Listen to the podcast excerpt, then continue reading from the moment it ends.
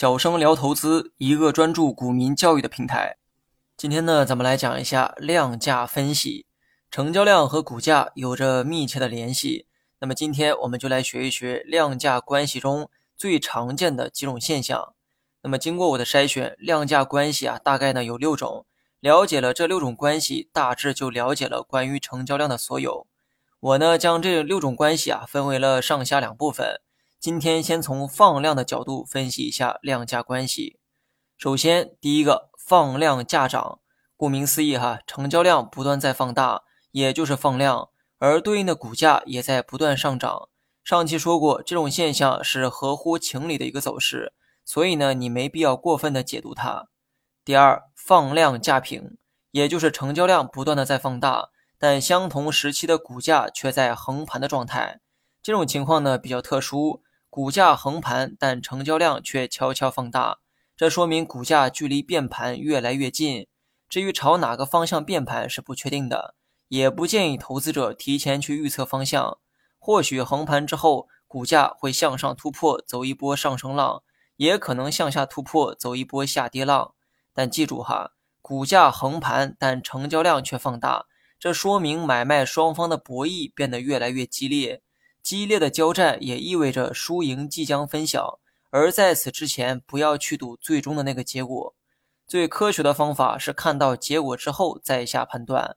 一般股价横盘都会在固定的区间内来回震荡，上方的区间是阻力，而下方的区间是支撑。如果股价最终选择向上突破阻力位，那么你可以认定股价选择了向上的方向。那么与此相反，如果横盘后股价跌破了下方的区间，也就是支撑位，那么你可以认定股价选择了向下的方向，后期可能会持续的下跌。我知道新手啊还判断不好股价震荡的区间，也确定不好阻力位和支撑位，但是呢没关系哈，这些呢我以后啊都会讲到。今天只需要明白放量价平是快要变盘的信号即可。第三，放量价跌。成交量在放大，而股价却在下跌，这种现象也叫做量价背离。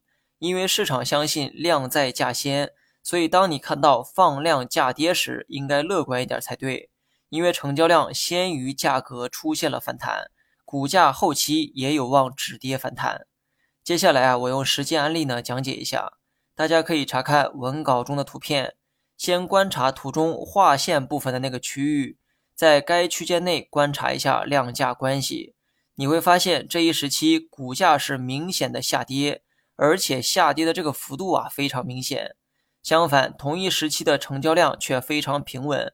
虽然说没有明显的一个放量，但相对股价的大跌来说，成交量表现出了异常的平稳。这就是量价背离的一个现象。虽然股价还在下跌，但成交量先于股价出现了止跌。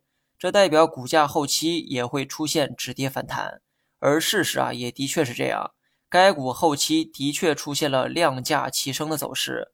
所以，当你遇到类似的股票时，千万不要因为股价下跌而选择放弃。当你坚持一段时间后，没准就会迎来曙光。但如果你分析不出这里面的量价关系，那么这一切便和你无缘。好了，今天主要是从放量出发，讲解了与股价之间的关系。下期我们从缩量出发，继续讲解量价关系。